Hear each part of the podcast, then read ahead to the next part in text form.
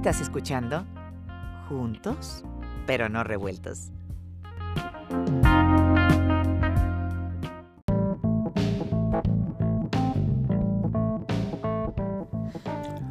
Hola, ¿qué tal? Esto es Juntos, pero no revueltos. Aquí hablamos de todos, con todos y para todos. Primero que nada, y antes de comenzar nuestro programa, quisiera invitarlos a que se suscriban a nuestro podcast. Es completamente gratuito y solamente hay que darle clic a el botoncito que dice subscribe o suscribir y estarás recibiendo un capítulo nuevo de Juntos pero no revueltos cada semana en tus dispositivos. Escuchar un podcast es muy sencillo y tiene grandes ventajas. Tú puedes poner pausa, regresar a un segmento, escucharlo nuevamente o simplemente ir a capítulos anteriores y volver a escucharlos cuando tú quieras. Si nos recomiendas, te lo vamos a agradecer y esperamos que nuestro trabajo te siga gustando. Gracias por estar aquí y continuamos con el programa.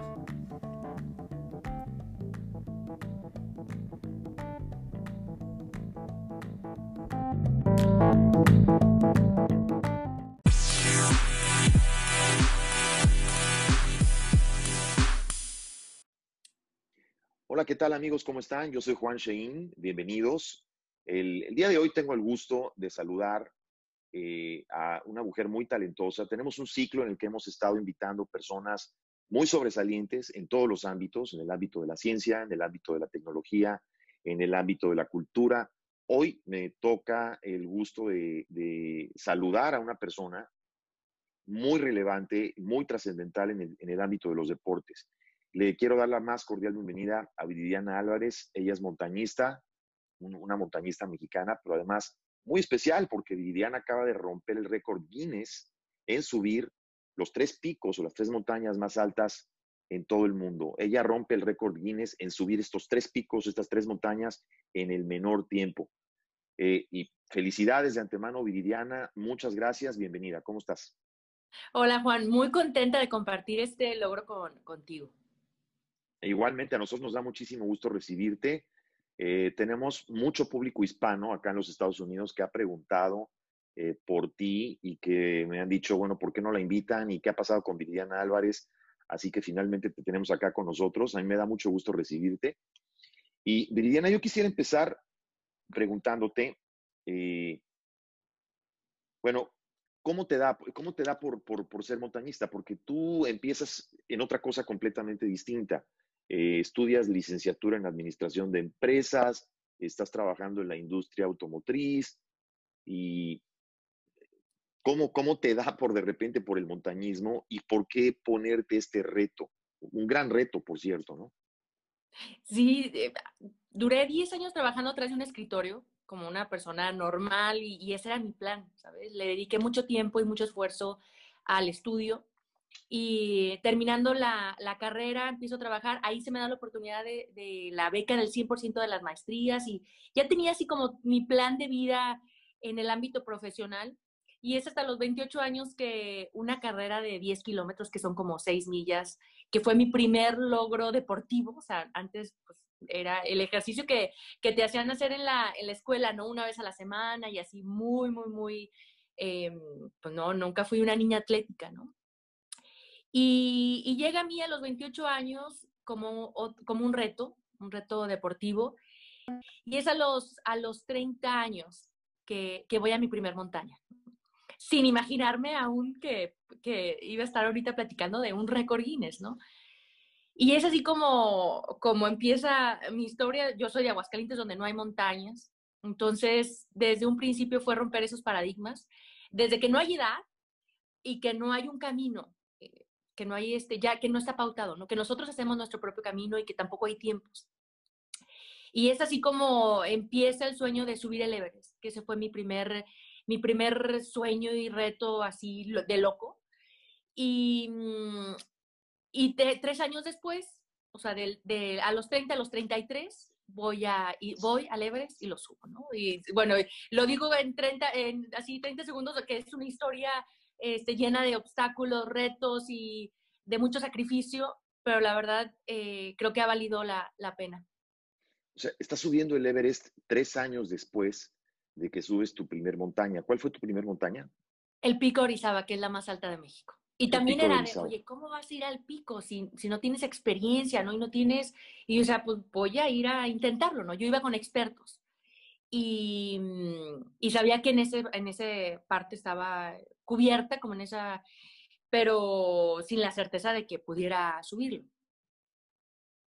Oye, los que hemos tenido la oportunidad de, de, subir montañas y, y, claro, obviamente somos noveles, ¿no? No, no llegamos al nivel que, que, llegas tú, pero por ejemplo, yo conozco, conocí el Pico de Orizaba y conozco el Aconcagua.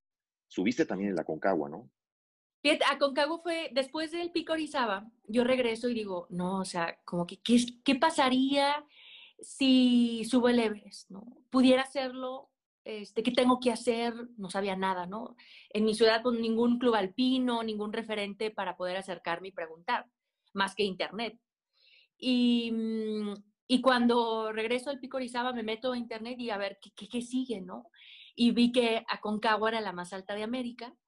Em, y dije, 10 meses después ya estaba, o sea, en la siguiente temporada yo ya estaba en Aconcagua, en mi primera expedición internacional viendo este, cómo reaccionaba mi cuerpo, ¿no? Y si era buena para, para subir montañas o no. Increíble. Ahora, eh, para, para, subir el Everest, eh, tienes que, obviamente, haber subido, ya tienes que haber subido los, algunos de los 8000 anteriormente. Eh, tú, tú escalaste, para que el público lo sepa, aparte de escalar el Everest, obviamente escalaste el K2, estamos hablando de 28.251 pies, escalaste el, el eh, son 28.169 pies. Y bueno, y el Everest, que son 29.029 pies, la cima del mundo, la cima más alta del mundo. Eh, ¿Cómo te preparas para hacer un ascenso al Everest? Porque obviamente viene la parte física, lo que comes, pero también la preparación mental, que quizás es la más importante. ¿Cómo te preparaste? Definitivamente, fíjate, la mente es, es es un ámbito que te mueve, ¿sabes? No importa el tamaño de tus músculos de las piernas, que, que, que, las piernas son las que te suben y realmente a quien, quien ordena las piernas es la mente y es el espíritu y es el ímpetu, ¿no? Entonces, yo me hice esa misma pregunta, ¿no? Regresando del pico, dije, ¿qué se necesita para subir el Everest? Y en, en estar este, leyendo eh, en internet, preguntando, me di cuenta que todos me daban una respuesta diferente, que era, ah, pues mira, yo nado, yo hago bicicleta, yo corro, yo voy al cerro, y decía, entonces, ¿cuál es la fórmula? ¿Cuál es el camino? ¿no? Y me di cuenta que, que cada quien hace esa estrategia, no hay un libro que te diga, mira, esto si lo haces al 100%, eh, vas a subir el Everest, ¿no? Y así en la vida, ¿no? No hay un libro que te diga, haz esto y tendrás éxito, porque el éxito representa diferentes eh, cosas para cada quien, ¿no? Cada quien tiene un objetivo diferente. Y en, el caso de la preparación física, el cuerpo reacciona diferente. Entonces dije, pues voy a hacer lo que yo crea que a mi cuerpo le funciona. Y fue de dar tropezones y levantarme, y tropezones y levantarme, ¿no? Entonces ha sido un, un camino de conocerme. Eh, y donde sí, definitivamente la parte física es importante, la parte donde el cuerpo decide que es la capacidad del cuerpo en adaptarse a la altura, lo del mal de altura, que ahí sí no importa, pues hay campeones olímpicos que han intentado el Everest y no lo han subido. ¿Por qué? Porque su cuerpo dice no. Y ahí sí no puedes hacer nada, ¿no? Ni el espíritu ni nada te puede... Eh, y en cuestión de la mente, esa preparación, creo yo que cuando el sueño es muy grande, eh, puede ser más grande que las circunstancias y las adversidades. Y en mi caso, e, ese era, este, eh, yo no fui la excepción, ¿no? O sea, yo para llegar al Everest tuve que renunciar a varios trabajos, desde ya antes de irme al Everest, vender mi auto porque no, no alcanzaba a juntar todo el financiamiento, eh, que son expediciones muy, muy costosas. Y mm, poner en pausa mi vida personal, profesional, en todos los ámbitos. Entonces, sí, es, sí hay mucho atrás que a veces en una foto en la cima no se ve. Así es. Si uno cree que es llegar a la cima y tomarse la foto para postearla en Instagram, como todo lo, lo, frívolo que se ve la vida actualmente, pero es mucho más que eso. Eh, antes, antes de escalar y, lograr esta hazaña, eh, Viridiana, eh, me viene a la mente otra mujer eh, hispana, mexicana también, compatriota de nosotros, que fue la primera mujer en, escalar el Everest, ¿no? Eh, fue la primera mujer hispana en escalar el Everest, Elsa Ávila. Tú, tú antes de ser, antes de, hacer estos ascensos, ¿tuviste la oportunidad de platicar con alguien que ya ha subido el Everest, Carlos Carsolio, alguna persona con la que hayas tenido oportunidad de convivir o preguntarle o, o tomar un poquito de influencia o motivación de esas personas?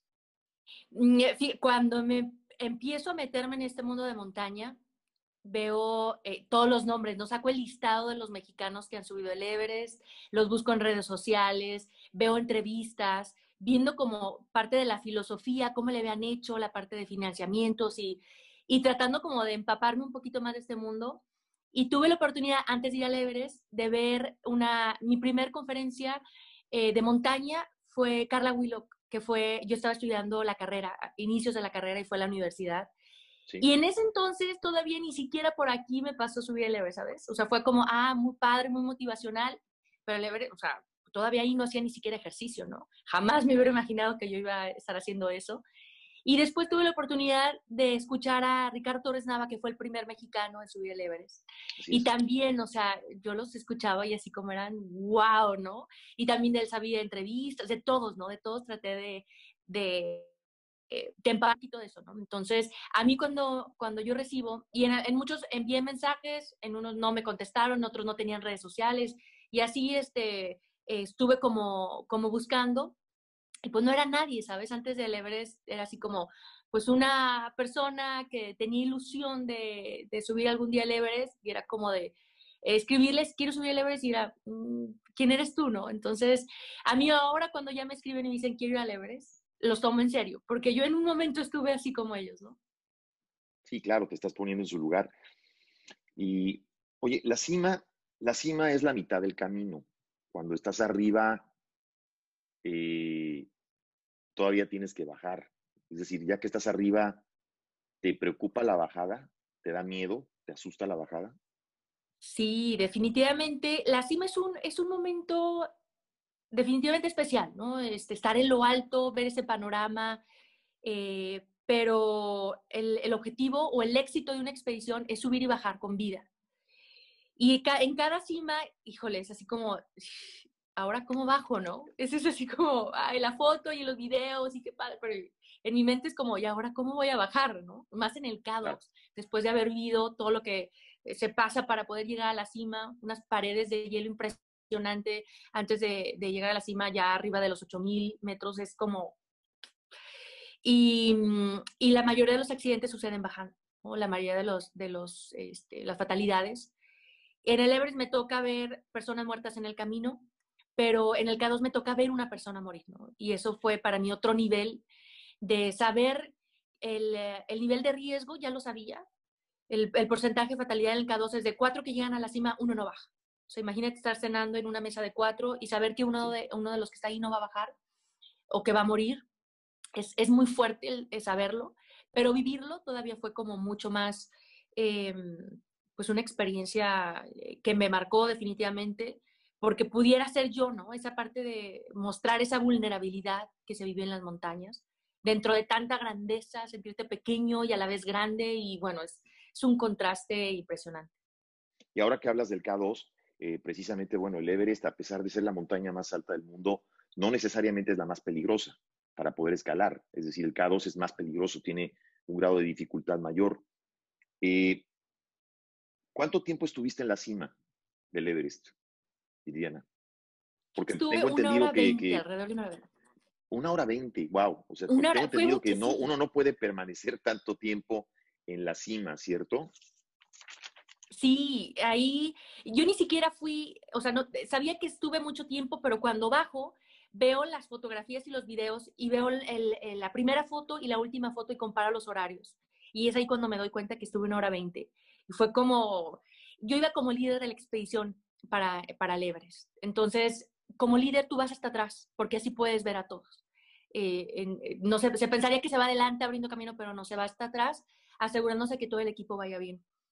Y entonces eh, nos esperamos a que todos, todo el equipo llegara a la cima y, que todo el equipo bajara.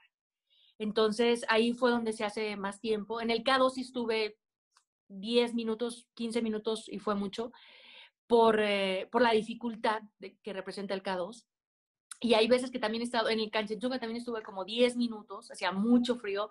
Este, son lugares increíbles que de verdad es, o sea, yo viendo las fotos, el, el, el sudor, ahí el sudor pasa a ser un factor de riesgo enorme, ¿no? Sí, tremendo. Yo en el, en el, en Canchenchunga, en las fotos, en los videos, me doy cuenta que la nariz ya la traía blanca. O sea, ya hay inicios de congelamiento. Y obviamente los dedos que no lo sientes y todo eso que es, es, pues por la baja temperatura se vive, pero ya trae la nariz blanca de inicio de congelamiento, pero fue así como, no, me bajo, ¿no? O sea, ya, este, algo que no había vivido, un inicio de congelamiento, entonces, eh, todos los aspectos están, eh, tienen que ser muy cuidados y, allá arriba es como, te pasa eso y, no es así como que, ay, pues ahorita bajo y... y, debe ser una mezcla, obviamente, de emociones, estar allá arriba, ¿no? Debes de pensar en todo el camino que tuviste que recorrer para llegar ahí. Pero dime una cosa, por ejemplo, tú, uno tiene que subir, tengo entendido, tienes que subir y bajar varias veces antes ya de, de emprender el viaje a la cima. Una vez que decides ya emprender el viaje a la cima, ¿cuáles son los objetos que te llevas contigo? ¿Qué cosas te llevas contigo como para motivarte? Obviamente las cosas que te llevas para comer y, y, todo, pero ¿qué, ¿qué, objetos te llevas contigo? ¿Qué cosas te llevas que, te, que sientas que te pueden motivar? Algo que llevo conmigo en todas las cimas, que he llevado conmigo en todas las cimas, ha sido un rosario eh, de mi abuela paterna, que ya falleció. Y, y, yo he tenido muchas, le llaman diosidencias, así de, de verdad, de momentos que dije, es que o sea, aquí pude haber muerto, ¿no? Y otros de que aquí muero, ¿no? O sea, y, y, ese más, más de motivación es como más de protección, ¿no? Este, la fe, llevar la fe en la mochila es como un arma muy, muy poderosa, que en lo particular y en lo personal a mí me ha, este, me ha ayudado mucho. Sentir la presencia de Dios en, esos lugares que de verdad este, apenas el viento es el que, el que está contigo, ¿no? Entonces, Em, eso, eso lo he llevado conmigo. La recuperación, Viviana, una vez que ya estás en tierra, en tierra, digamos, que regresas a tu vida cotidiana, ¿no se siente raro llegar y abrir la puerta de tu casa después de haber ido a la cima del Everest y volver a tu casa? Eh, que cuando estás en ese periodo de recuperación, obviamente más allá de la recuperación física, que seguramente tienes que dormir mucho y todo eso, ¿cómo, cómo viene ese, esa digestión de toda esa experiencia y ese aprendizaje y cómo lo aplicas a tu vida, qué tanto te cambia como persona, porque tú actualmente das conferencias, estás dando coaching, entonces, ¿cómo compartes eso, ese aprendizaje, esa experiencia que esto te deja? Definitivamente es regresar de una expedición que es semanas y meses. A ver, una vez me preguntaron, ¿y cuántas horas hiciste para subir el Everest? No, yo en horas no sé, pero en días fueron 42, ¿no? Regresar este, y dormir en una cama, eh, tener un baño a pasos, o sea, que camines y esté un baño ahí. El, agua caliente. La regadera con el agua caliente. Bueno, son así cosas tan sencillas. Un tenedor, ¿sabes? Hasta un tenedor y un plato, es así como... Y, y la, la, la, la montaña para mí ha sido una maestra muy grande. Y uno de los aprendizajes más lindos ha sido la de la apreciación, ¿no? y, regresar y apreciar esas pequeñas cosas tan cotidianas que no las valoramos porque las tenemos ahí. Eh, es como volver a vivir, ¿sabes? Y, regresar y dormir en una cama, Dios mío, gracias por esta cama, esta regadera, y es como eh, darle un, este, un upgrade a la vida, ¿sabes? Es como las pequeñas cosas que antes no se valoraban, ahora valorar tampoco esa, esa parte de apreciación, de apreciar lo básico, porque la montaña, pues nada más llevas una mochila y lo que está en tu mochila es de oro, ¿sabes? Es así como muy apreciado, muy valorado. Y te das cuenta en ese momento es, todo lo que tienes en ese momento. Sí, sí, sí. ¿Qué, ¿qué planes vienen ahora, eh, Viviana? Porque tengo entendido que tienes el plan de subir las 14 montañas más altas. Este, ya, ya, ya eres poseedora del, del récord Guinness, ya subiste los tres, las tres montañas más altas, ya, ya conquistaste esas tres cimas más altas. ¿Qué otra cosa viene ahora? Mm, apenas el año pasado y con este récord me ha dado mucha gasolina como para, para poder soñar todavía otra vez más alto. Y, anteriormente decía, no, yo ya las montañas estas, estas, este, el top 5 y ya va a ser todo, ya no voy a subir más. Y llega este récord y así como, no, o sea, tú tienes para dar más, ¿no? ¿Sabes? Y, y, me pongo este reto de subir las 14 montañas más altas del mundo, que le llaman las 14 miles. Llevo 5, o sea, tengo, me faltan 9, ¿sabes? Es como un camino todavía muy largo. Hay todavía montañas muy, muy peligrosas, montañas que, que muy pocas mujeres han, han subido, que son icónicas. Entonces, no sé si lo voy a lograr, pero lo voy a intentar. Eso sí estoy segura, que lo, que lo voy a intentar. Es un proyecto muy grande desde financiamiento para patrocinios, para es, este, poner mucho, este, eh, mucho esfuerzo y también ser consciente, y es algo que me pregunté antes de plantearme esto, es, Viridiana, ¿eres consciente de lo que se necesita para subir estas montañas? Lo que tienes que dar a cambio porque es desde, antes de subir una montaña, es desde la vida misma, ¿no? Te tienes que preguntar, ¿estás dispuesta a dar la vida? Entonces, eso es, eso es lo que viene. Pues de lo que estamos seguros es que, es que logras lo que te propones, eso sí, no me cabe la menor duda. Y este, Viviana, yo te quiero dar las gracias por haber estado de veras con nosotros, compartir esta gran experiencia. De verdad, felicidades por este gran logro, por ese récord que ya tienes.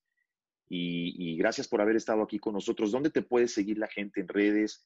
Eh, ¿Tienes alguna página donde, donde puedan seguir, donde puedan ver videos tuyos, fotos del ascenso, etcétera? Aquí en la entrevista obviamente hemos puesto algunas imágenes de, que nos hiciste el favor de mandarnos. ¿Dónde te puede seguir la gente? Sí, mira, en, en mi página de internet es www.viridianaalvarez.com o en Facebook, Instagram, en todas las redes sociales estoy como arroba virialvarezmx. Y cada vez que me mandan un, mensaje de apoyo, una pregunta, para mí es también esa, esa gasolina para seguir adelante. Eh, y trato de compartir pues lo que son las expediciones, ¿no? Los avances, fotos de, del recuerdo, lo que viene, algunas frases, filosofía de, de vida de, de, esta parte, de, en este camino de obstáculos. Y, y, cada vez cuando inicio una expedición, y todas esas personas que me siguen en redes me las llevo conmigo, ¿sabes? Me las llevo también a la expedición. Eso es muy lindo, eso, eso, eso vale mucho. Muchas gracias, Viridiana, de verdad, muchas felicidades por ese logro. Gracias de verdad por haber estado con nosotros y un abrazo hasta México. Muchísimas gracias a ti, Juan. Un abrazo. Amigos, igualmente, muchas gracias. Ya la escucharon, amigos, Viridiana Álvarez estuvo con nosotros, eh, la, la ganadora, la poseedora del récord Guinness de subir los las tres cimas más altas del mundo en el menor tiempo. Y así como se dice fácil, se dice fácil, pero, pero de verdad no es nada fácil. Estamos hablando con alguien que de verdad ha logrado una hazaña que no cualquiera. Gracias de verdad por haber estado con nosotros. Esperamos que lo hayan disfrutado igual que nosotros, haber platicado con ella y hasta la próxima.